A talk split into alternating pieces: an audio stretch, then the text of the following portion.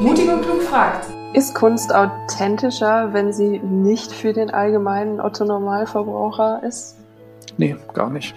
Also da sehe ich keinen Zusammenhang, weil wenn man sich verbiegt oder wenn man so ein Typ ist, der sich verbiegt, um Erfolg zu haben, dann kann man das im Endverbraucherbereich machen, das kann man im kommerziellen Bereich machen, das kann man auch im Kunstmarktbereich machen. Und ähm, das ist eher eine Persönlichkeitsfrage. Man kann sich schon, sagen wir mal, mit den Leuten umgeben, die für einen richtig sind oder die einem gut tun. Das sollte man schon machen. Also wenn man sich immer mit den falschen Leuten umgibt, dann kommt man schnell in so einen Bereich, wo man sich nicht wohlfühlt, weil man sich zu stark verbiegt, um da reinzupassen. Also insofern ist das Umfeld schon wichtig. Herzlich willkommen beim Podcast Fotografie pur. Heute, Sie haben es schon gemerkt, gab es ein anderes Intro. Ich habe beim Podcast Mutig und Klug von den beiden Gründerinnen Janina und Vera ein Interview gegeben. Also ich habe mitgemacht bei deren Podcast und diese Serie oder diesen Podcast möchte ich jetzt hier auf meinem Podcast ja, zeigen, hören lassen, weil ich denke, dieser Podcast generell, den die beiden machen, ist ziemlich klasse. Es geht dabei um Gründung, es geht dabei um Karriere und es geht darum, wie man eben als junger Unternehmer, und das sind ja wir Fotografen zum Teil auch, starten kann. Und das Thema, zu dem ich gesprochen habe, was ähm, eben auch für Sie interessant sein kann, ist eben das Thema Authentizität in der Kunst, aber auch im Hobby und eben auch die Wege, ja, die Wege zur Fotografie und eben auch zur, zum Job Fotografie, aber auch zum Lebensinhalt Fotografie. Also das war so das grobe Thema, wo wir uns sehr lange und sehr schön unterhalten haben. Und diesen Podcast hören Sie jetzt eben auch im Anschluss.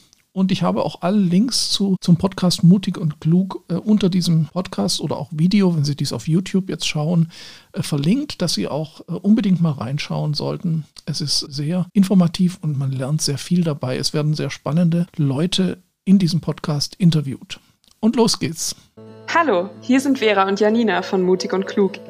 Im Podcast Mutig und Klug fragt treffen wir Menschen, die für sich konkrete Antworten auf die großen Fragen im Berufsleben gefunden haben. Zum Beispiel auf die Frage, wie kann ich mein inneres Potenzial und meine Fähigkeiten optimal einsetzen im Beruf, für meine Karriere, auf meinem ganz eigenen Lebensweg? Diese Antworten sollen dich inspirieren, deinen Weg zu finden, wenn auch du merkst, dass du mehr willst im Leben. Was dein persönliches Mehr ist, musst du für dich selbst entscheiden. Den Mut loszulaufen bekommst du vielleicht, wenn du die spannenden Geschichten der Menschen hier im Podcast hörst. Und somit sage ich herzlich willkommen zu einer neuen Folge deines Podcasts Mutig und Klug fragt. Heute den Fotografen Rüdiger Schestag. Rüdiger ist Wahlberliner mit schwäbischen Wurzeln, Künstler, Buchautor, Fotograf, YouTuber und Podcastautor. Rüdiger, vielen Dank, dass du heute da bist. Ja, sehr gerne. Und ähm, ich bin selber ganz erstaunt, was ich alles so mache. Kriegt man selber gar nicht so mit, wenn man im Alltagskampf beschäftigt ist. Ja. Ja, sehr schön, freut mich. Uns freut's auch. Habe ich was vergessen in der Aufzählung? Nee, nee, nee. Also das war sehr, sehr vollständig und sehr interessant zu hören. sehr gut.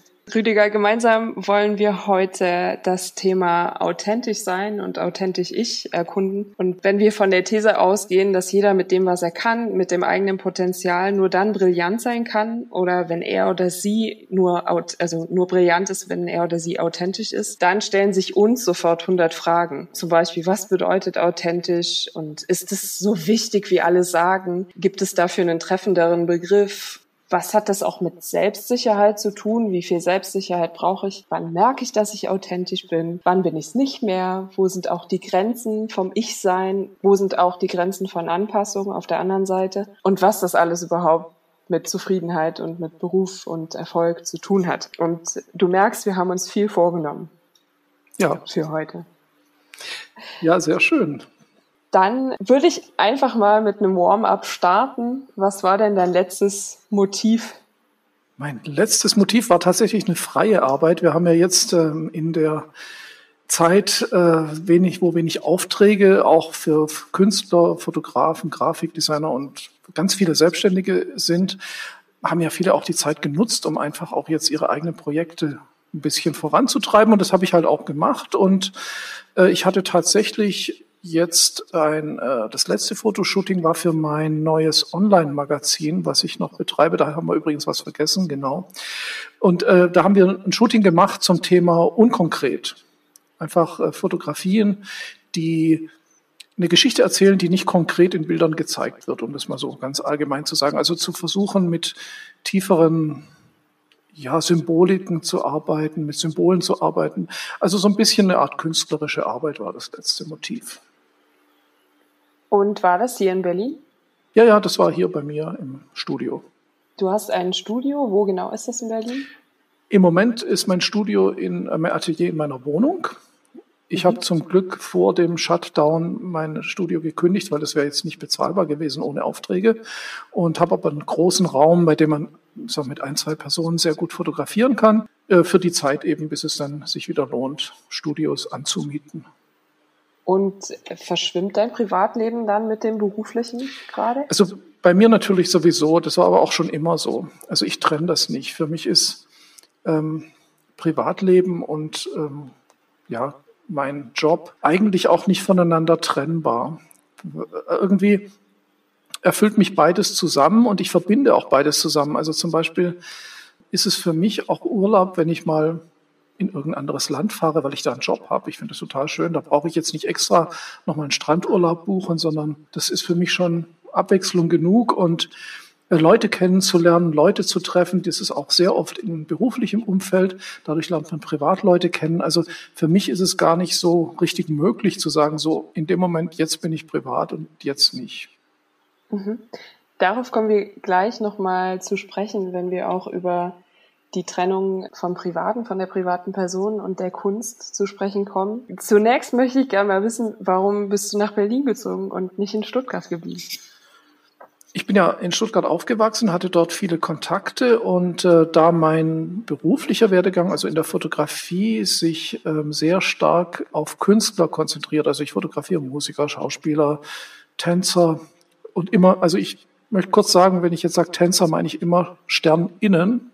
Möchte ich jetzt nicht, also mir rutscht es immer wieder so raus. Also ich meine immer das komplette äh, Multigender ähm, Endung, aber manchmal sage ich es halt einfach nicht, nur dass, es, dass ich es hier einmal betont habe. Und ähm, interessante Leute und Stuttgart ist halt meiner Meinung nach irgendwann auch mal ein bisschen endlich, was die Kontaktmöglichkeiten anbelangt, gerade im Bereich Kunst. Und viele meiner Freunde, mit denen ich dann eben auch gearbeitet habe, also gerade Künstler, sind in der letzten Zeit auch sehr oft äh, nach Amsterdam oder nach Berlin ausgewandert sozusagen. Und ich habe mir dann die Frage gestellt, wäre es nicht besser, mal die Location zu ändern. Und für meine Arbeit speziell ist Berlin optimal, weil ich sehr gerne eben auch, ja, eben auch kreative und verrückte Leute vor der Kamera habe. Und davon gibt es hier jede Menge. Wenn du viele Künstler triffst, kannst du, hast du für dich eine Antwort gefunden auf die Frage, was einen guten Künstler ausmacht? Ähm, dazu müsste man erstmal fragen, was gut bedeutet. Also finanziell erfolgreich bedeutet für einen Künstler Kontakte zu haben. Mhm. Also das ist ganz wichtig. Ein Künstler, es gibt viele gute Künstler, die niemand kennt und die auch nicht davon leben können, meiner Meinung nach. Und äh, das gilt auch für die Musik, für die Malerei, für die Fotografie. Die Leute, die finanziell erfolgreich sind, sind immer Leute, die die richtigen Kontakte haben. Es bringt also nichts, gut zu sein und es nie, niemandem zu erzählen, mal überspitzt ausgedrückt, sondern es ist wirklich so, dass, dass äh, Kontakte das A und O sind in, ja, in der Kunstbranche generell, glaube ich. Wie wichtig ist das für dich, finanziell erfolgreich zu sein? Es ist natürlich wichtig, weil äh, man gerade durch Reisen oder Equipment doch sehr viel Geld ausgeben muss, einfach auch. Also es, es ist, also ich kenne viele Künstler auch in Berlin, die von ganz, ganz wenig leben, aber die haben dann auch relativ wenige Chancen, nach außen zu gehen. Ausstellungen kosten Geld. Wenn ich eine Ausstellung mache, kostet mich das mehrere tausend Euro Material, Logistik. Äh, das bezahlt auch niemand. Also wenn jemand was kauft, klar bekommt man Geld zurück, aber das kostet immer Geld und ähm, insofern gehört es immer dann dazu, wenn man eben von der Kunst leben möchte, wenn man die Kunst, also wenn man einen Job hat und die Kunst als Hobby macht, was völlig legitim ist, dann kann man sich überlegen, ob man überhaupt davon leben können möchte, weil man ist freier, wenn man davon nicht leben muss. Das ist natürlich klar. Inwiefern spielen denn die Konsumenten da eine Rolle? Ich meine, Kontakte haben einerseits, um vielleicht an gute Ausstellungsorte ranzukommen oder an eine gute Plattform ranzukommen, ist das eine, aber es muss ja auch konsumiert werden.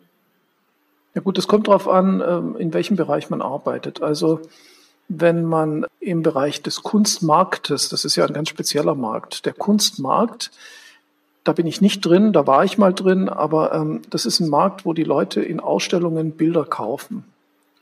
Ich verdiene mein Geld mit, mit äh, CD-Covers, mit Pressefotos, mit Firmen, Mitarbeiterfotos, mit Imagebildern für Firmen. Also ich verdiene mein Geld direkt im, mehr im Business-to-Business-Bereich. Das sind also in der Regel Kunden, die kommerziell Aufträge erstellen. Also ich mache persönlich keine Privatfotos für Privatpersonen. Äh, das ist aber was ganz anderes als der Kunstmarkt. Der Kunstmarkt ist tatsächlich, dass man einen Namen hat und die Sammler investieren in Kunst, die man zeigt in Ausstellungen oder online. Und äh, beide funktionieren komplett anders. Also der Kunstmarkt, der ist sehr abhängig von Kontakten von Galeristen, weil die Galeristen eben die Käufer an der Hand haben.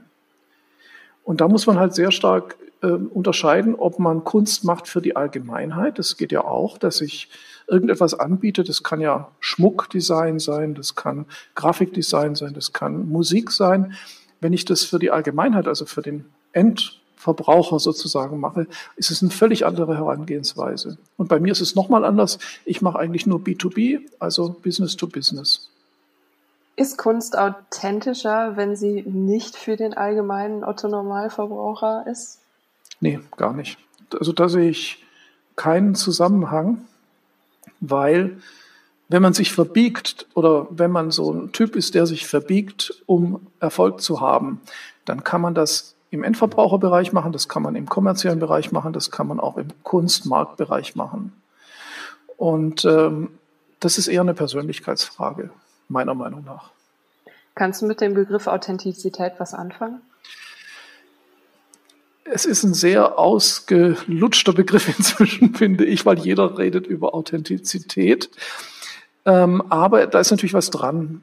Ähm, ich kann auf jeden Fall was damit anfangen, hat aber nichts damit zu tun, was man äh, vielleicht oft auf Instagram darunter versteht. Also dieses Vor Vorgaukeln von Authentizität ist es ja oft. Das heißt, ich spiele das oder ich erschaffe mir ein Image, das ich dann pflege und suggeriere, dass das authentisch wäre. Das sieht man meiner Meinung nach sehr oft. Äh, für mich ist Authentizität eher was Alltägliches, also keine so generelle Frage. Also Authentizität bedeutet eben auch im kleinsten Bereich, ähm, ist das was für mich oder kann ich mich damit identifizieren oder bringt mich das weiter? Also immer, jetzt, das klingt jetzt sehr egoistisch, aber das fängt auch immer damit an, welchen Job möchte ich überhaupt machen?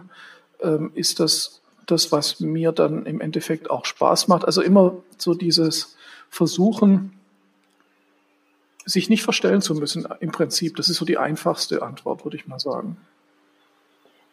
Wo sind denn da die Grenzen für dich? Das ist eine gute Frage da ich das nie bewusst auslote, ist es natürlich schwer zu sagen, wo eine Grenze ist.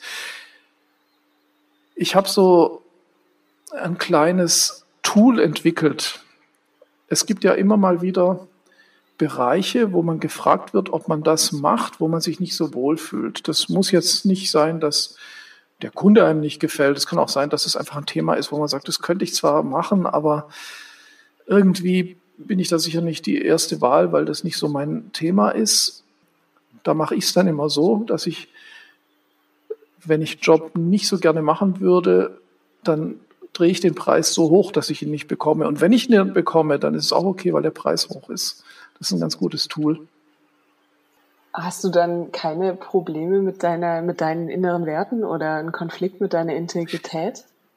Naja gut, wenn es so weit kommt schon. Also das meine ich jetzt nicht. Also es gibt Firmen oder Parteien, für die würde ich nicht arbeiten, grundsätzlich nicht, ist ganz klar. Aber es gibt natürlich auch Jobs, wo man sagt so, naja, also ich mache jetzt mal ein plattes Beispiel. ist mir auch schon passiert, ich soll ein Hunderennen fotografieren. Ich kann weder was mit Sport anfangen noch mit Tieren, was Fotografie anbelangt. Also hat jetzt nichts mit meinem Verhältnis zu Tieren zu tun, aber ich bin einfach nicht der Tierfotograf. Jetzt kommt jemand und sagt, ich, er will unbedingt, dass ich das fotografiere, dann ist es für mich ein enormer Aufwand, weil ich muss mich reindenken. Das Problem ist ja, ein gutes Foto entsteht ja immer dann, wenn du weißt, wann sieht so ein, jetzt reden wir mal gerade von, oder Pferdesport, wann sieht so ein Sprung von einem Pferd gut aus oder ein Ballett? Wann sieht die Pose im Ballett gut aus? Das musst du wissen. Es geht nicht darum, dass du die Kamera kennst. Das ist natürlich jetzt sehr fotografisches Thema. Aber ich muss mich dann damit auseinandersetzen, welche Kriterien werden denn an gute Hundesportfotos gelegt? Wo sind die Spitzenfotos in dem Bereich? Was muss ich darstellen? In welcher Pose muss ich den Hund erwischen, damit er gut aussieht? Und das ist für mich ein Riesenaufwand. Und das wäre was, wo ich sage, das ist jetzt nicht gegen meine Werte. Aber ich fühle mich da noch nicht so wohl, weil es nicht mein Thema ist. Also eher sowas würde ich jetzt sagen. Oder Hochzeiten mache ich gerne mal für Freunde, aber nicht sehr gerne als Job. Und wenn jetzt jemand sagt, mach die Hochzeit, ich zahle dir den Betrag X, der richtig gut ist, dann könnte ich es mir auch überlegen, weil dann ich kann es ja und ich habe auch jetzt kein Problem damit, aber dann muss es auch vom Preis stimmen. Also das Schlimmste, was ich festgestellt habe, ist, wenn man Sachen macht, die man nicht gerne machen möchte und man hat dann auch noch zu wenig, zu niedrigen Preis ausgehandelt, dann fühlt man sich doppelt schlecht. Ist wirklich so. Also wenn dann der Preis stimmt, dann hat man auch das Gefühl, die Leute wollen mich wirklich und dann ist es auch irgendwie wieder gut. Das hat auch was mit dieser eigenen Wertschätzung zu tun. Viele arbeiten unter Preis, was vielleicht zum Aufbau mal gar nicht so schlimm ist. Aber wenn man unter Preis arbeitet bei Sachen, die man eigentlich nicht unbedingt machen möchte, ohne dass es jetzt die eigenen Wertvorstellungen, aber ähm, das ist so ein Ding, da macht man sich dann auch irgendwann kaputt. Hast du da einen Tipp für Berufsanfänger, die vielleicht den Schritt gehen wollen in eine Selbstständigkeit? Also ich denke, man muss sich klar, ganz am Anfang macht man sehr vieles, weil man es ja auch ausprobieren möchte. Ja, ich habe am Anfang auch Hochzeiten fotografiert. Ich fand es jetzt auch nicht schlimm, aber ähm, es war dann mit der Zeit für mich einfach nicht mehr interessant, weil sich das alles wiederholt. Man sollte es ruhig ausprobieren. Das ist ja nicht das Problem. Also am Anfang muss man einfach auch ausprobieren. Man weiß ja nicht, ob einem das dann im Endeffekt gefällt oder nicht. Nur man darf dann nicht in den Trott verfallen, dass man wie ganz am Anfang billig und alles macht. Das heißt, man muss dann auch irgendwann Grenzen setzen. Ich habe mir relativ schnell gesagt, bevor ich zu billig arbeite, habe ich lieber die Freizeit, die ist mir dann mehr wert. Also mache ich es teurer, auch wenn ich weiß, dass ich den Job dann nicht kriege.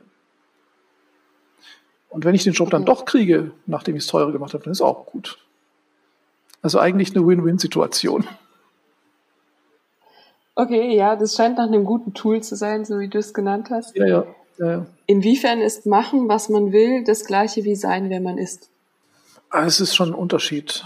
Ich sehe da schon einen Unterschied, weil sein, wer man ist, ist wichtig, weil man eben nach außen kommuniziert, mit wem sich die Leute einlassen. Das heißt noch lange nicht, dass man machen kann, was man will. Also zumindest nicht, wenn man Geld verdient mit seiner Arbeit. Also zu einem Künstler oder Dienstleister gehört natürlich auch immer, sich in den Kunden reinzudenken. Und äh, wenn der Kunde den Job bezahlt, hat er natürlich auch ein Recht zu bekommen, was er erwartet. Das heißt, machen, was man will, kann man machen, wenn man freier Künstler ist und von verkauften Bildern lebt vielleicht, dann ist es schon. Aber ich glaube selbst das nicht, weil ähm, ich kenne Galeristen, ich hatte ja selber früher Galeristen und die haben mir gesagt, ja, wir machen weiter mit ihnen, aber dann müssen sie auch immer das produzieren, was wir jetzt an die Öffentlichkeit gebracht haben. Ich habe gesagt, ich bin schon längst beim nächsten Projekt, ich will nicht das alte weitermachen. Das heißt, selbst als freier Künstler, wenn man damit Geld verdienen will, sagt der Galerist so, du machst jetzt die Art von Bildern weiter. Und auch da geht's halt einfach nicht. Man kann nicht grundsätzlich machen, was man will. Vielleicht, wenn man Pablo Picasso geheißen, gehießen hat, war es wahrscheinlich irgendwann möglich. Wenn man eine gewisse Berühmtheit hat, geht's vielleicht. Aber in der Regel würde ich die beiden Begriffe relativ gut trennen. Inwiefern hat es auch was mit dem Umfeld zu tun, in dem man sich befindet? Und, oder kann man das Umfeld an seine Bedürfnisse anpassen? Man kann sich schon, sagen wir mal, mit den Leuten umgeben, die für einen richtig sind oder die einem gut tun. Das sollte man schon machen. Ähm, das hilft garantiert. Also wenn man sich immer mit den falschen Leuten umgibt, weil sie einem irgendwas versprechen, Kontakte, Geld oder irgendwas, dann kommt man schnell in so einen Bereich, wo man sich nicht wohlfühlt, weil man sich zu stark verbiegt, um da reinzupassen. Also insofern ist das Umfeld schon wichtig. Wie hast du das für dich gefunden? Also ich bin jemand, der sich sehr schnell trennen kann, wenn was nicht stimmt. Und ich traue auch nichts nach. Also ich war auch nie gerne irgendwie auf Klassentreffen oder so, weil was vorbei ist, ist für mich vorbei. Und ähm, das ist, glaube ich, auch wichtig. Es gibt immer Leute im Leben, ob privat oder geschäftlich, die einem nicht gut tun, die man aber einfach schon ewig kennt und die dann auch ständig an einem Rockzipfel hängen sozusagen oder immer wieder erwarten, dass man sich um sie kümmert. Das gibt es ja überall. Und da muss man einfach privat und geschäftlich einfach Abstand halten, denke ich mal. Umgekehrt Menschen, die einem gut tun und Menschen, die, die einen unterstützen oder die einen auch akzeptieren, wie man ist, die sollte man um sich scharren, da vielleicht auch ein bisschen die, die Ohren offen halten, dass man solche, die Antennen offen halten, dass man solche Leute findet. Wie der Name schon sagt, unser Podcast heißt ja mutig und klug. Das heißt, wir konzentrieren uns immer auf beide ähm, Komponenten. Ich habe bei dir jetzt rausgehört, wenn du einen neuen Job hast, was du noch nie gemacht hast, zum Beispiel so ein Hunderennen, dass das auch ein Teil mit Wissen zu tun hat, ähm, also sich klug machen, also genau. vielleicht Sachen anlesen oder Wissen dazu dir besorgen, damit du weißt, wann der Hund gut aussieht im Sprung oder das Pferd. Der, die andere Komponente ist aber auch die Courage. Woher nimmst du die Courage, neue Dinge zu tun, davon hängt ja auch ein Stück weit ein Ruf eines Künstlers ab. Ja, da sind wir dann wieder ein bisschen bei der Authentizität. Wenn man etwas macht, wo man sich nicht sicher ist, was ja sehr oft passiert, gerade wenn man anfängt. Also gerade wenn man anfängt, kann man nicht sagen, ich weiß alles, ich kann alles, ich mache alles. Ähm, dann muss man manchmal so ein bisschen ähm, ins Blaue rein doch mal was machen, also man macht immer seine erste, fotografiert immer seine erste Hochzeit oder man fotografiert immer sein erstes Firmen-Event oder seine erste äh, Firmenchefs oder sowas. Es ist ja immer das erste Mal irgendwann. Und da muss man dann auch einfach ein bisschen frech sein. Also frech sein in, in der Form, dass man sagt, ich kann das, ich mache das, aber dann muss man sich auch gut vorbereiten. Das ist halt wichtig. Weil wenn man so lange wartet, bis man alles kann und so lange nichts macht, das geht ja auch nicht. Das ist immer, das ist immer so die Henne-Ei-Frage. Aber man kann sehr viel mit Vorbereitung machen und äh, dieses Selbstbewusstsein hängt viel da von der Vorbereitung ab. Ich habe festgestellt, jetzt gerade in der Fotografie, aber das gilt wahrscheinlich für viele, viele andere Berufszweige, die Vorbereitung ist mehr als die halbe Miete. Wie machst du das? Wie bereitest du dich vor? Naja, man muss den Kunden sehr gut äh, kennenlernen. Also man kann ja recherchieren online, kann sich anschauen, was hat er bis jetzt gemacht, äh, auf was steht der sozusagen fotografisch. Weil es ist ja nicht immer so, dass wenn ein Kunde mich anruft und sagt, wir wollen, dass du das machst, dann denken viele Anfänger, oh, der will meinen Stil haben. Aber das ist oft gar nicht so. Ich habe sehr oft festgestellt, der Kunde bucht mich wegen meiner, ich sage jetzt mal, coolen Fotos, will aber, dass ich den gleichen in Anführungszeichen Mist mache, den er schon seit 30 Jahren immer hat. Äh, das ist ganz oft so, das werden viele wahrscheinlich auch bestätigen, äh, dass Kunden da oft ähm, einfach, ja, sie so eine gewisse Tradition haben. Also man darf nicht denken als Dienstleister, wenn der mich bucht, dann habe ich freies Feld und kann machen, was ich will. Er findet alles cool. Das heißt, man muss sich schon vorbereiten und überlegen, was hat er bis jetzt gemacht und vermutlich will er auch nicht ganz weg davon, es sei denn, er sagt es explizit. Erinnerst du dich an einen konkreten Kunden oder eine Kundin, wo du deine, ja klar, ich sag jetzt mal Authentizität oder das, was du sonst machst, wirklich komplett hinten anstellen musstest? Das ist sehr, sehr oft. Also kann ich x verschiedene Beispiele nennen. Das ist in der Regel zum Beispiel immer dann, also ich merke das, je mehr ich Künst, in den Bereich Künstler gehe, also wenn ich zum Beispiel äh, Jazzmusiker sind am allerlockersten, da kann ich oft machen, was ich will. Die sind cool, weil die selber auch frei sind. Und je mehr du in Richtung Firmenprofile gehst, also eine Firma, die dich bucht, desto unfreier bist du. Weil da wollen die einfach das, was sie wollen. Und ähm, da kannst du das nicht durchdrücken, aber das muss man dann auch nicht, weil auch die Gagen höher sind. Also das hat auch nichts mit sich selbst verleugnen zu tun. Überhaupt nicht, meiner Meinung nach, weil das sind ja auch nicht die Bilder, die ich nachher auf meine Webseite stelle. Wenn ich jetzt für eine Firma äh, XY Bilder mache, die so richtig standardmäßig hellblaue Hemden, weißer Hintergrund, das Übliche, weil die das brauchen, dann mache ich das eben. Aber das würde ich jetzt nicht auf meiner Seite oben hinstellen und sagen, das sind meine Fotos. Aber muss ich ja auch nicht. Ich glaube, es gibt kaum Künstler, die nur machen können, was sie wollen und dafür richtig viel Geld kriegen. Also es gibt es natürlich, klar, aber das ist ja wie in der Musik auch. Es gibt Musiker, die kriegen halt 200.000 Euro für ein Konzert und da können sie machen, was sie wollen, aber das sind halt nicht die meisten. Das klingt auch so ein bisschen so, als würdest du trennen Beruf oder Kunst. Also das, was auf die Webseite kommt, würde ich jetzt so interpretieren, als wären das wirklich deine Kunst, das, was dir liegt, was dir am Herzen liegt auch. Und das andere ist für eine Firma ein Job. Wenn man es so sieht äh, und es so aufteilt, dann wäre das eine Trennung, genau. Nur ist es halt beides Fotografie und insofern ändert sich im Alltag nicht viel. Okay. Und hattest du mal so einen prägenden ersten Moment, wo du gesagt hast, nein, das mache ich jetzt nicht? Wegen deiner Werte oder deiner Persönlichkeit oder weil das einfach schlechter Stil war oder warum auch immer? Ja, ich hatte schon Kunden, wo ich auch wusste, dass es schwierig wird, weil die halt auch ein komplett anderes Konzept haben. Das war jetzt nicht so enorm großes, äh, wo ich sagen würde, niemals mit dieser Firma, die haben mich noch nicht angefragt, aber es gab schon Firmen, wo ich dann zum Glück drum rumgekommen bin, für die zu arbeiten, weil ich genau wusste, das ist ein Stil, da will ich auf gar keinen Fall, dass die Bilder nachher irgendwo mit meinem Namen ausgestellt werden, weil es einfach ja so ganz gegen mein Ding läuft irgendwie. Habe ich dann aber auch irgendwie nicht gemacht. Also das ging dann auch nicht oder ich hatte keine Zeit, ich weiß es nicht mehr genau. Schon eine Weile her. Und je mehr man, je besser man sich, das ist übrigens auch ein ganz wichtiger Punkt, je besser man sich positioniert auf dem Markt, desto genauer finden einen auch die Kunden. Also ich glaube nicht, dass Kunden, ich will jetzt keine Namen nennen, aber Firmen, die ich nicht unbedingt zu meinen Kunden zählen möchte, dass die auf mich kommen, weil die Bilder da auch schon gar nicht passen. Also je, je besser man sich präsentiert, was man macht, desto besser finden einen auch Kunden, die zu einem passen, würde ich mal sagen. Das ist sehr wichtig. Also würdest du sagen, je präziser das eigene Profil ist oder je präziser die Kunst ist oder die Bilder, die du machst? Naja, das kommt natürlich darauf an, was du machst. Also in meinem Fall sind es die Bilder natürlich ganz klar die mhm. Bilder. Äh, bei anderen ähm, ist es vielleicht das Profil, weil die vielleicht nicht über die Bilder jetzt kommunizieren. Es gibt ja auch Künstler, die Text machen oder die andere Sachen machen. Aber in meinem Fall sind es natürlich die Bilder und die sprechen eine gewisse Sprache. Äh, und die sind jetzt, sagen wir mal, nicht konservativ, sehr frei in der Interpretation. Also ich lasse sehr viel vom Charakter der Menschen zu, die ich fotografiere. Und ähm, das passt sicher nicht zu jedem Kunden, was ja auch gut ist, weil die Kunden dann eben auch gar nicht erst anfragen. Also da sollte man sehr gut präzisieren. Das ist auch ein ganz, ganz schwieriges Thema.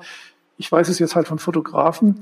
Am Anfang selber zu entscheiden, was ist denn gut in meinem Portfolio? Was repräsentiert mich überhaupt? Selber zu entscheiden ist unheimlich schwer. Am Anfang. Später kriegt man es dann raus. Am Anfang hilft es sicher, sich da Rat zu holen bei jemand, der schon ein bisschen im Geschäft ist.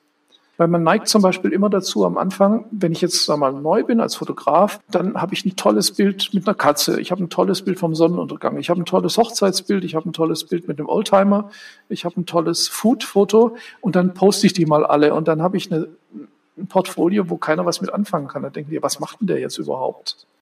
Also da dieses rausfinden, was, was nehme ich denn fürs Portfolio? Das ist unheimlich schwierig am Anfang. Wie hast du das für dich gemacht? Ja, das hat einfach ewig gedauert.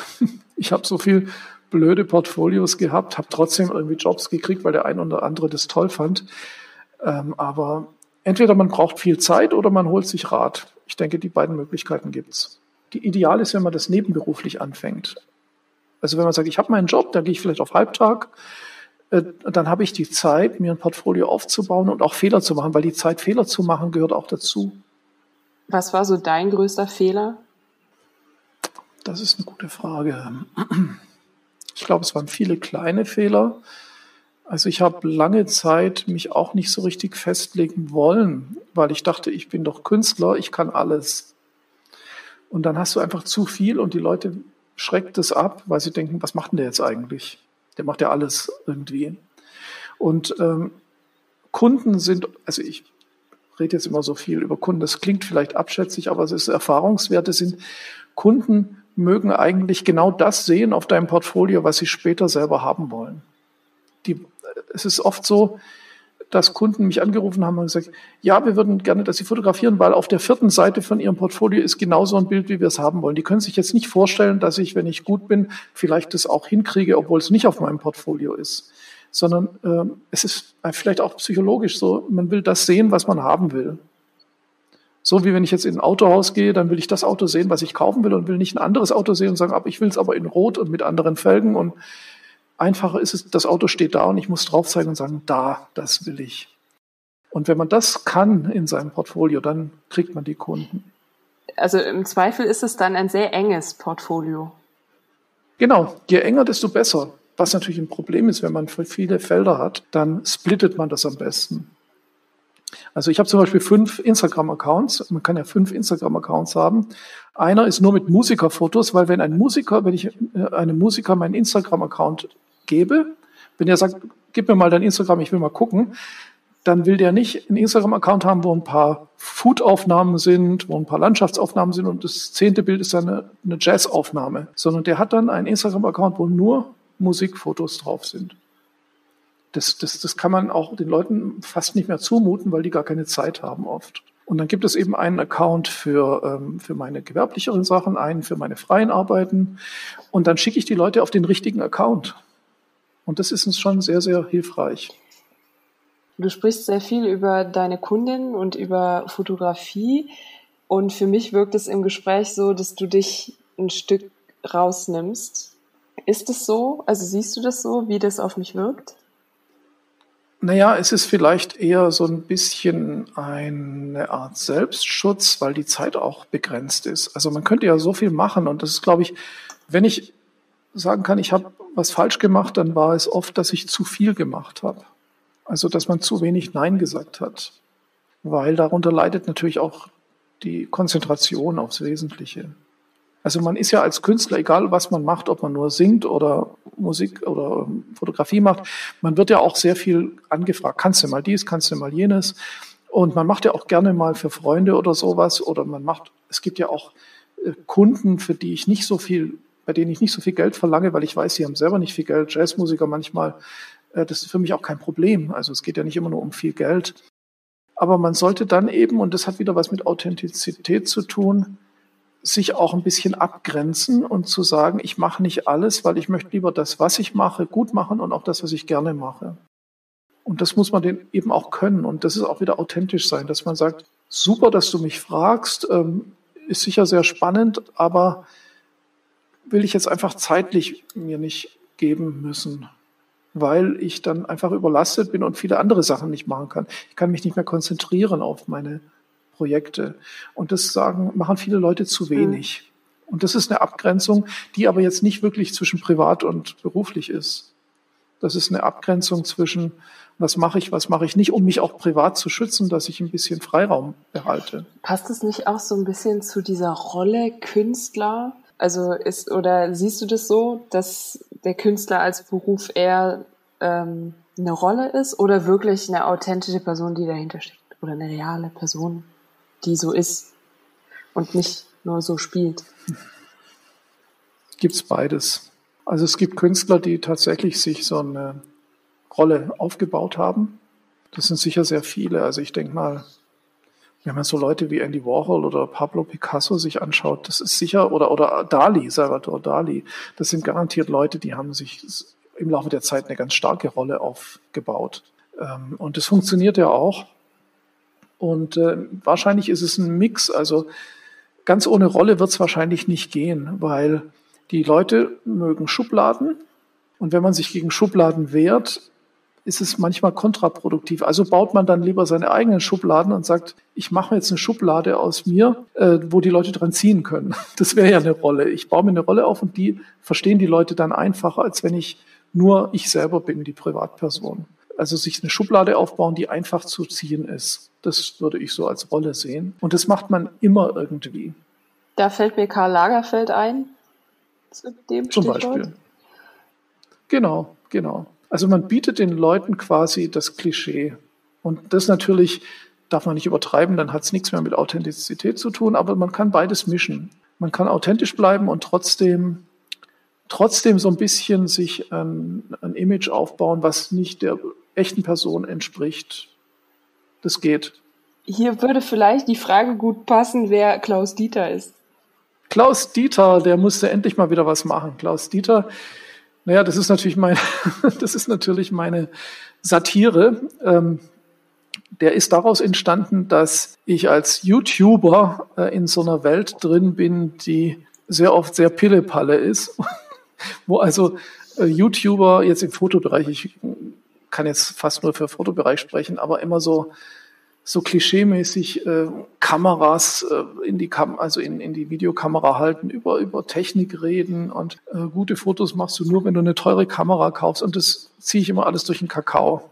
Also da habe ich so ein bisschen das ist so meine Reaktion auf diesen Kommerzkram.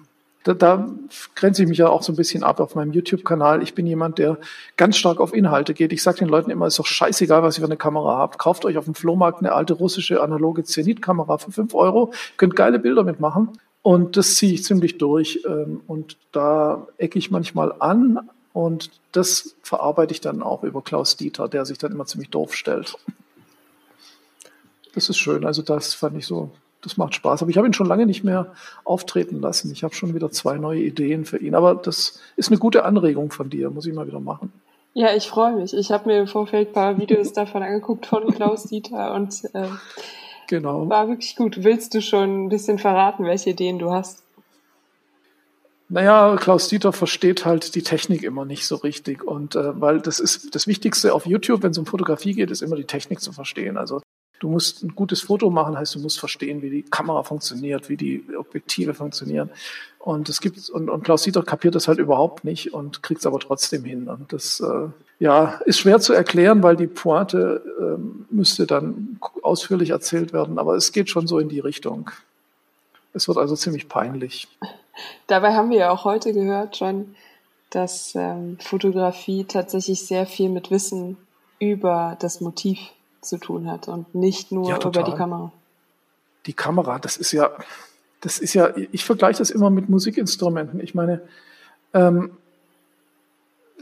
klar, natürlich musst du wissen, wie man eine Gitarre spielt, wenn du was Cooles drauf spielen willst, aber nur weil du weißt, wie man die Akkorde greift, machst du noch keine gute Musik. Das heißt, die Technik kennen gehört dazu, aber bei vielen hört es dann auch auf. Also die sagen einfach, wenn du die Technik kannst, dann bist du fertig. Und das stimmt halt nicht. Äh, die Fotografie ist eine Sprache, mit der man Geschichten erzählen kann. Das ist auch ein ganz großes Thema bei mir in meinem Podcast auch, dass ich sage, dass Fotografie eben nicht das Ablichten von Sachen ist, die ich schön finde, weil das sieht meistens auf dem Bild nicht schön aus. Mach doch mal, geh mal in die Berge wandern und dann gehst du so einen ganz steilen Berg hoch. Das ist unheimlich anstrengend. Machst davon ein Foto. Das sieht auf dem Foto nicht steil aus. Hast du schon mal gesehen? Das sieht überhaupt völlig Pillepalle aus auf dem Foto. Das heißt, das Ablichten selber macht die Geschichte nicht. Du musst, deine, du musst mit anderen symbolischen Mitteln in der Fotografie, mit Licht, mit Schatten, mit Perspektive, mit Symbolen arbeiten. Das heißt, Fotografie ist eine Sprache wie jede andere auch, also wie jede andere künstlerische Sprache, die Musik, äh, die Malerei. Und das muss man eben beherrschen. Die Kamera, die ist so unwichtig. Ich gehe doch auch nicht ins Museum und stelle mich vor ein Picasso und sage, ja, tolles Bild, mit welcher, von welcher Firma war denn der Pinsel, mit der er gemalt hat. Aber die Fotografen machen das. Wer hat es eine Nikon oder eine Canon? Tolles Bild. Welche Kamera hast du verwendet? Das ist sowas von egal. Sowas von egal. Also ja. quasi so zu sehen, wenn ich im Restaurant bin, will ich auch nicht wissen, womit der Koch äh, gekocht hat. Welche Töpfe, welche Töpfe, welche Töpfe der Koch gekauft hat. Genau, genau. Und das ist eben auch so das, was ich so ein bisschen für mein Klaus-Dieter-Thema immer wieder nehme. Ja. Wie viel Charakter kannst du zulassen von dir? Wie meinst du in meinem Job oder bei Klaus Dieter? Ähm, bei beiden. Bei beiden. In der, also in deiner normalen Fotografie, aber auch bei Klaus Dieter. Also ich, ich versuche, das ist immer schwer selber einzuschätzen, ähm, weil man steht ja nicht außen und beobachtet sich selber. Das ist deswegen ein Problem. Aber ich habe, glaube ich, seit ich in Berlin bin, sogar sehr viel gelernt, nämlich äh, sich weniger auf das Außen zu konzentrieren, besonders bei den freien Arbeiten. Das ist ganz wichtig. Und das spiegelt dann natürlich mehr oder weniger auch in die Jobs rein, obwohl die Jobs natürlich begrenzter sind. Da ist man nicht so frei. Da muss man halt wirklich liefern, was der Kunde will, was ja auch völlig okay ist.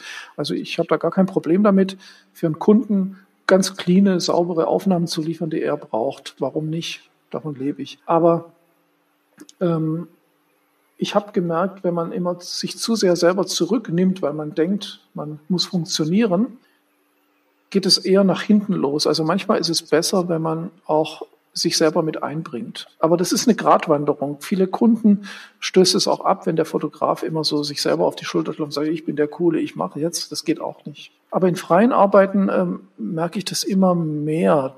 Das heißt, ich ähm, war bisher immer sehr vorsichtig. Kommt das denn gut an? Ist das nicht zu heftig für die Leute?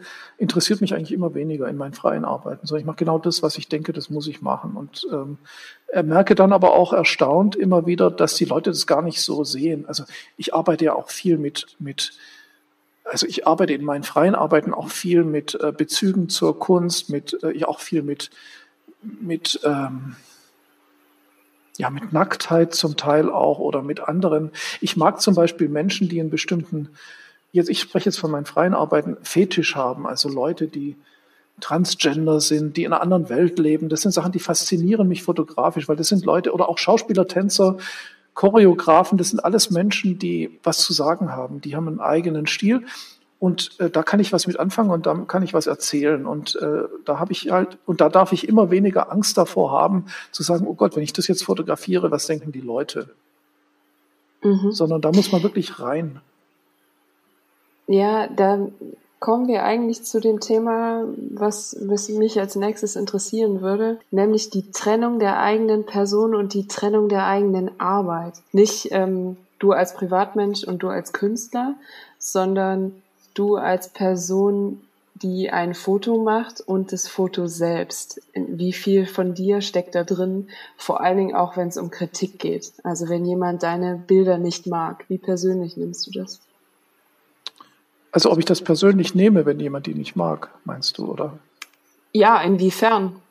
Inwiefern du ähm, dich auch identifizierst mit deiner Arbeit und wenn es dann um Kritik geht, das war, findet jemand nicht gut, lehnt mhm. es ab, ähm, wie gehst du damit um? Wie trifft, trifft dich das? Ähm, das hat mich früher sehr viel getroffen und das habe ich sehr stark abbauen können. Da gibt es auch so einen guten Trick. Und zwar, äh, wenn ich eine Ausstellung habe zum Beispiel und alle, die die Ausstellung anschauen, zum Beispiel bei der Vernissage, finden es nett und nippen an ihrem äh, Sekt, dann war es nicht gut.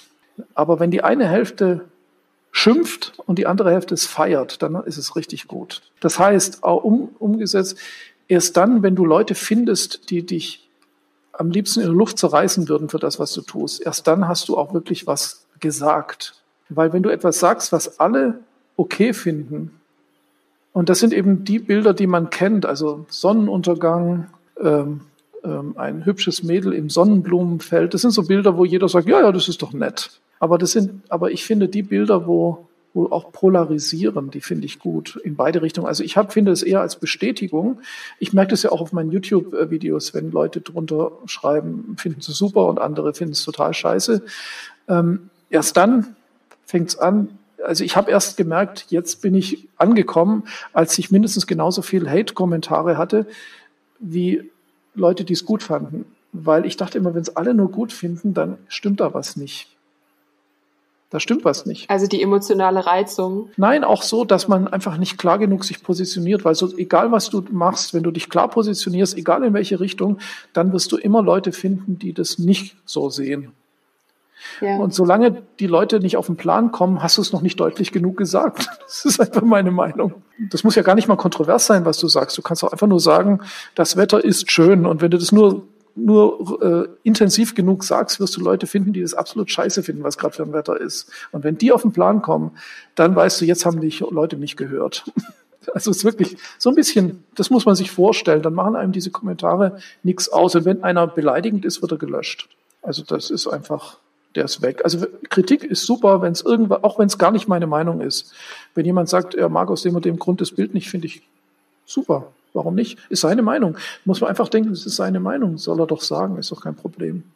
Also das macht mir überhaupt nichts aus. Weil ich denke auch manchmal, äh, es kommt oft Kritik, wo ich genau merke, die Leute sind einfach noch nicht tief genug drin. Ähm, ich mache ja auch oft Bilder, die sind komplett unscharf, weil einfach die Emotion dadurch besser rübergebracht wird. Das sind einfach Bilder, die explodieren oder Bilder und dann Leute, äh, da kennt man ja gar nichts, äh, was soll denn das? Und so, dann denke ich, ja, hast einfach nicht kapiert, bist nicht tief genug drin, du, du stehst noch voll, du willst einfach den Sonnenuntergang, du willst das, äh, das den Sonnenblumenfeld, du willst das hübsche blonde Mädel an der Wand lehnend irgendwo in einer sexy Pose fotografiert sehen, dann bist du glücklich.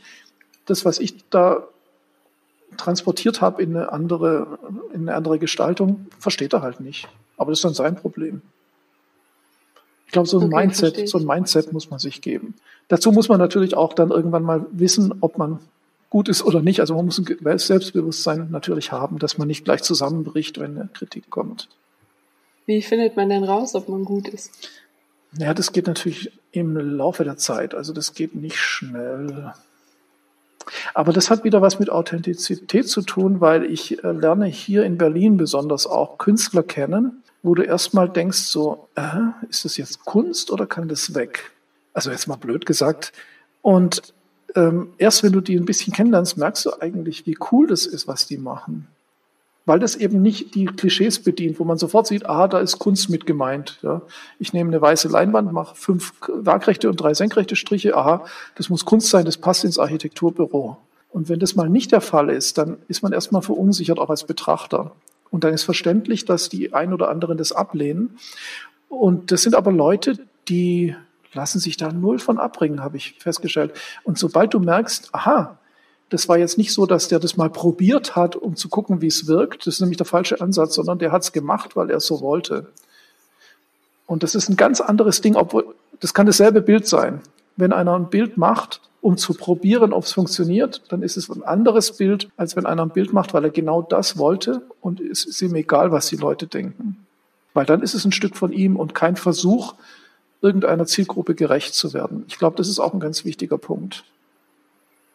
Wann hast du das letzte Mal ein Foto gemacht, genau mit diesem Mindset? Naja, das mache ich einfach immer mehr. Also in meinen freien Arbeiten nehme ich jetzt kaum noch Rücksicht äh, darauf, ob das hinterher erfolgreich wird oder nicht. Und komischerweise wird es erfolgreicher. Deswegen. Vermarktest du dann auch dich und dieses Mindset, also dich, Rüdiger Schestag, als Persönlichkeit der Fotografie? Also das mache ich natürlich über meinen Podcast und über meinen YouTube-Kanal. Ansonsten bin ich marketingtechnisch völlig überfordert, weil ich ja alles selber machen muss. Ich habe ja 100 Baustellen. Also wie gesagt, Podcast, YouTube-Kanal, Online-Schule, äh, meinen Fotojobs. Äh, ich bräuchte wahrscheinlich zwei Marketing-Manager, um das alles zu. Also da viel zu wenig mache ich da. Das ist wirklich so. Ähm, wie viel von dir bringst du dann in diese Marke rein? In diese freien Arbeiten vor allen Dingen? Naja, eben äh, in letzter Zeit immer mehr. Also das, glaube ich, ist, das habe ich erkannt, ähm, dass es ganz wichtig ist.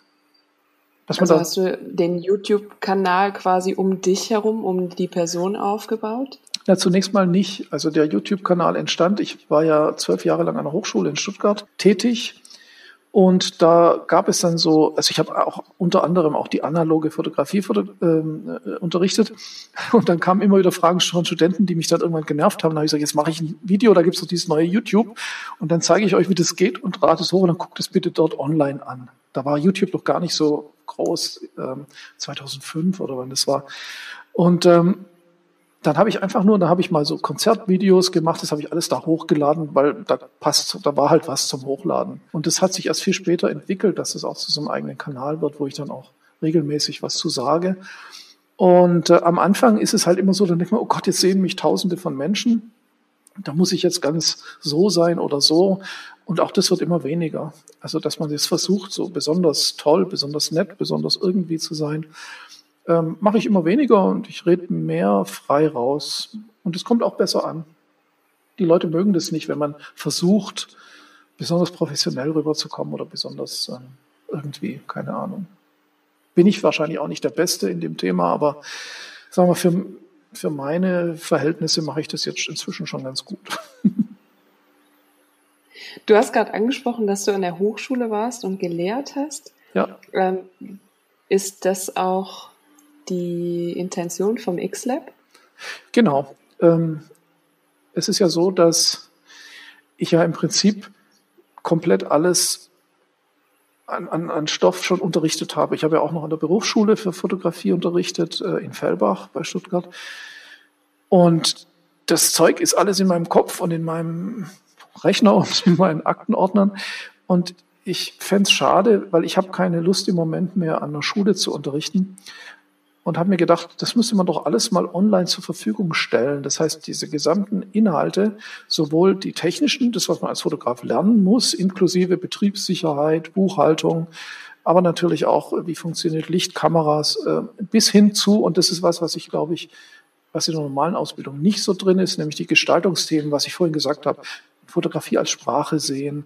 Ähm, wie geht man eben damit um, mit diesem Öffentlichkeit und so. Und das alles zusammengefasst ist im Prinzip ja ein ziemlich heftiges Material und wo ich denke, dass es auch vielen Leuten helfen wird. Und da dachte ich, okay, ich mache da eine Online-Schule, weil das ist die Zukunft. Nicht die, also ich werde jetzt keine Schule mieten, wo dann eben nur Leute aus Berlin äh, reingehen können. Und viele bilden sich ja auch im zweiten Bildungsweg neben ihrer Arbeit äh, weiter und die können auch nicht an eine Hochschule gehen oder an eine Berufsschule gehen oder so. Ich halte das für die Zukunft und deswegen habe ich das jetzt mal, ich bin immer noch im Aufbau von der Schule. Was war dein erster Schritt zu der Schule? Also wirklich konkret, was hast du zuerst gemacht? Naja, ich muss dazu sagen, ich habe sieben Jahre an einer anderen Online-Schule für Fotografie unterrichtet, die nicht meine war. Und da habe ich gemerkt, was gut läuft, was nicht so gut läuft oder was ich anders machen würde. Und dann habe ich ähm, gekündigt, das war also ein Jahr Kündigungsfrist. Und in dem Jahr habe ich angefangen, ähm, den, die Kurse zu entwickeln. Und dann habe ich halt einfach angefangen ähm, zu sagen, okay, ersten Monat kommt Fototechnik, Gestaltung ähm, und so weiter, also verschiedene Themen, Geschichte der Fotografie und sowas dran. Und dann habe ich einfach angefangen, diese Inhalte zu bauen mit Videos, mit Beispielbildern, mit Texten und ähm, ja, und das wird jetzt ausgebaut. Das sind 30 Monate. Das ist also viel Arbeit, viel Stoff. Und äh, da bin ich immer noch dran. Und das Erste, was ich gemacht habe, ich habe halt einfach mit den ersten Themen angefangen. Das ist halt ein Basic-Anfang. Äh, wie funktionieren Fotoapparate? Was ist ein Objektiv? Wie funktioniert Abbildung? Was auch die Geschichte der Fotografie? Wie hat alles angefangen? Äh, wo kommt es her und so? Also schon sehr tiefgreifend und umfangreich. Wie viele Kunden hast du? In der Schule sind es im Moment zehn also nicht sehr viel. Sind auch noch ein paar wegen Corona gerade in Pause. Aber ich habe das auch so gestaltet, dass ich eigentlich sagen, mit 20 Teilnehmern könnte ich davon schon leben. Gut leben. Aber ich habe ja immer noch meinen Fotojob nebenher auch noch, meine Fotografie. Wir haben natürlich auch viele Hörerinnen, die ähm, sich ein Beispiel ja. nehmen können an, an dem und sich auch ein Beispiel nehmen sollen. Vor allen Dingen, was Gründung angeht, auch nebenberufliche Gründung und so weiter. Wie lief denn die Gründung ab von dem X-Lab? Also die, das X-Lab als Produktion quasi gab es schon früher, aber die X-Lab Akademie, die habe ich als Marke angemeldet. Also ich habe ähm, die Webseite, also die URL gesichert und habe dann gleich eine Markenanmeldung gemacht. Wo macht man das? Da gibt es Markenrechtsanwälte und ähm, das wird dann beim Markenamt als, ja, als, ich weiß nicht genau, wie es heißt, als Marke einfach angemeldet, als Wortmarke, glaube ich. Ich glaube, Wortmarke nennt sich das. Und dann bist du halt geschützt, je nachdem, wo du dich schützen lässt. Und ich habe mich jetzt mal nur für den Europabereich schützen lassen. Äh, wenn irgendwo in China die Marke geklaut wird, dann kann ich eh nicht viel machen. Das ist dann auch nicht so schlimm, weil die Schule ja äh, deutschsprachig ist. Also mhm. mich das jetzt nicht so sehr. Ist auch eine Preisfrage. Also weltweiten Markenschutz, der ist sehr teuer. Also du hast den Anwalt gesucht, der dich dabei beraten kann und dann. Brauchst du ja, weil der muss den Antrag beim Markenamt machen. Das kann man, glaube ich, weiß ich nicht genau, aber ich glaube, nicht so einfach als Privatperson machen. Weißt du noch, was dich das gekostet hat? Ja, ähm, so um die 1100 Euro insgesamt. Mhm. Würdest du rückblickend was anders machen, wenn du die Möglichkeit hättest? Also generell jetzt, was die äh, Gründung anbelangt. Ja. Ähm, Ja, also auf jeden Fall würde ich eigentlich immer empfehlen, das nicht alleine zu machen. Weil das ist wirklich zu viel. Zu viel Weil ich Arbeit. mache die Inhalte, ja, ja, ich mache die Inhalte, ich mache die Akquise, ich mache die, ich, ich bearbeite die Kundenanfragen, äh, ich, äh, das ist ja auch nur ein Teil. Und dann muss ich meine Fotoaufträge machen. Es ist einfach viel. Ich mache die Steuererklärung, alles irgendwie. Ähm, es ist wirklich sehr hilfreich, wenn man sowas nicht alleine macht. Und wenn man dann im Urlaub ist, muss man trotzdem erreichbar sein. Wenn man zu zweit wäre, könnte man sagen, mach du mal die vier Wochen, bis ich wieder da bin. Also es hat viele Vorteile, hat sicher auch äh, Nachteile. Man hat sicher mehr organisatorisches, gerade was zum Beispiel die Anmeldung anbelangt, äh, wie man das dann macht. Aber empfehlenswert ist es, sowas nicht alleine zu machen. Vielleicht sogar jemand, der eher jetzt nicht auch noch Fotograf ist, sondern der vielleicht in der Buchhaltung oder im Management oder im Marketing fit ist. Das würde ich auf jeden Fall in Erwägung ziehen, wenn man was Größeres vorhat. Weil man kann ja auch mal krank sein oder so.